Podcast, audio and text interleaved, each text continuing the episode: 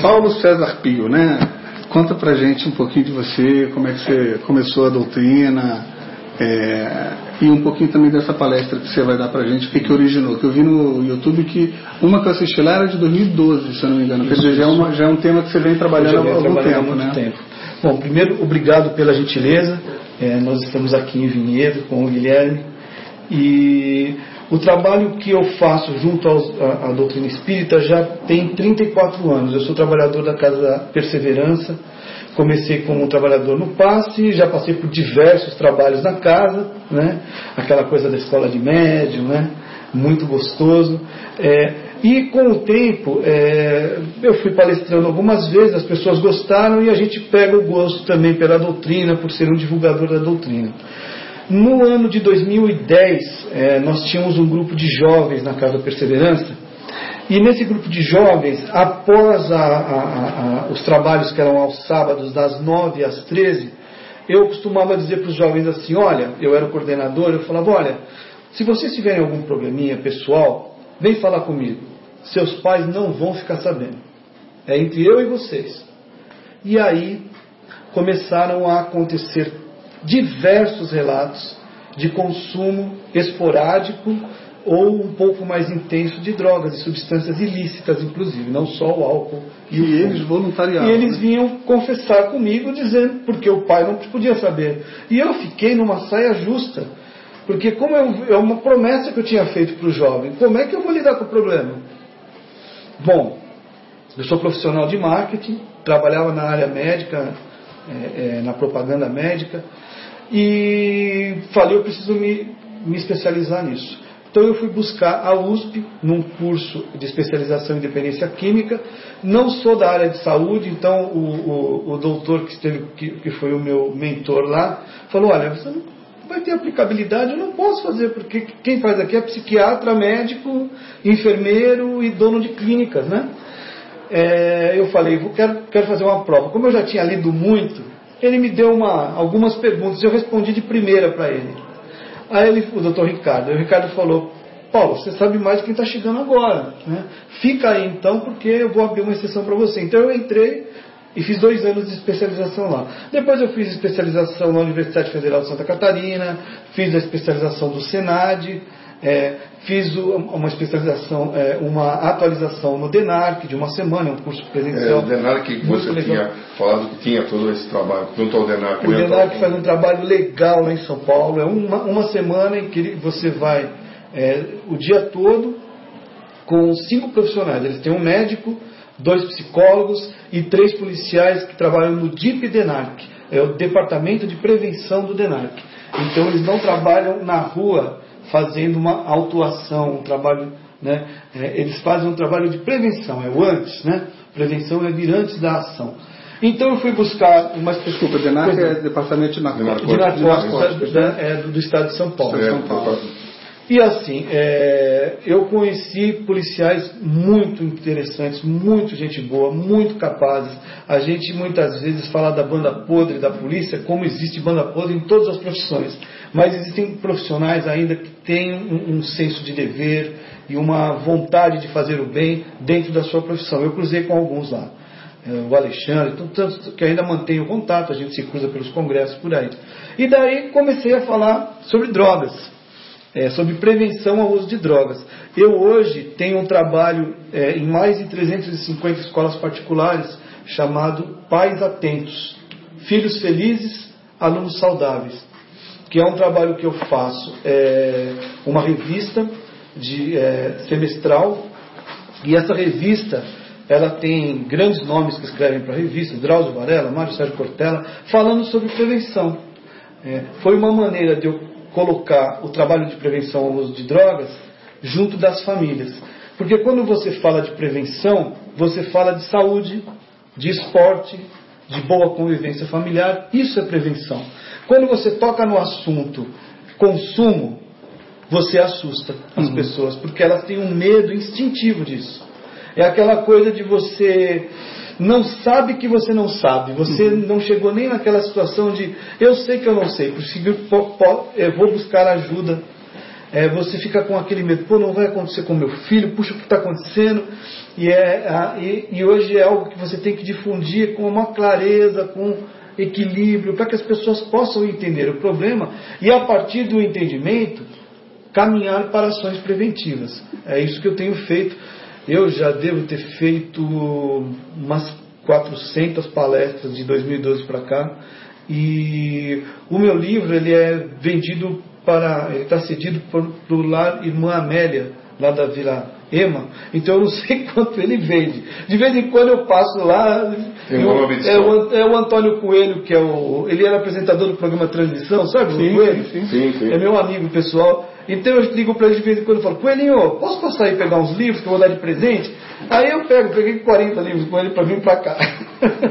Mas não sei nem, deve ter passado de 30 mil já. É, é, bem legal. Então as pessoas querem buscar a informação. O que eu fiz no livro? Eu, procurei pegar mensagens, a primeira parte são mensagens de Francisco Cândido Xavier e de Valdo Pereira Franco apenas, não porque eu, eu que, que, queria ser seletivo com os médios, mas são aqueles que estão mais em evidência, são os nossos mestres aí há mais de 60 anos, né? Sim.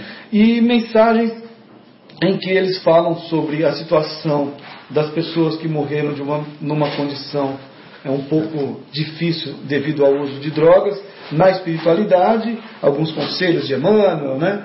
E a, a, a, parte do meio são perguntas e respostas sobre drogas e sobre prevenção. E na última parte eu falo da importância da família, da qualidade de se viver em família como um principal fator de prevenção na nossa sociedade. Entendi. É basicamente isso. Legal, legal, bacana. Então a palestra que eu assisti provavelmente foi uma das primeiras. Você falou de 2012, né? Isso mesmo. Foi, foi nesse ano. Então está é, tá explicado mais ou menos a tua trajetória. Você vai falar disso na, na, na palestra, então não Sim. precisa dar todos os spoilers, como o pessoal brinca, mas assim, para quem está ouvindo essa entrevista, assim, que dicas você daria? Porque quem ouve isso aqui provavelmente são os pais. Sim. Né? Que dicas você daria para os pais evitarem esse tipo de problema em casa? Então, na prevenção ao uso de drogas, nós costumamos, é, é a ciência, né? Procura é, colocar duas partes distintas: fatores de risco e fatores de proteção dentro da família. Fatores de proteção dentro da família e que os pais devem seguir, não existe nenhuma fórmula mágica. É aquilo que nós ouvimos nas diversas religiões, nos psicólogos, nos lugares em que, você, em que se há, ah, existem boas palavras. Fatores de proteção. Presença dos pais na vida dos filhos de uma forma atuante, constante, disciplina na medida certa.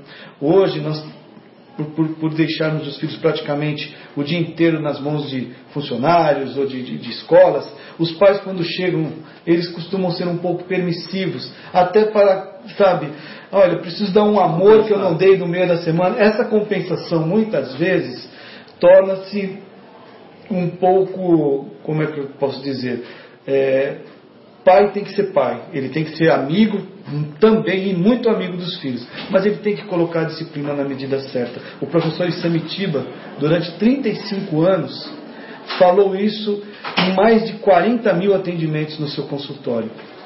Uma outra dica: fator de proteção fora do, do lar. Procure saber com quem seu filho anda. Procure colocar os amigos do seu filho para dentro de casa.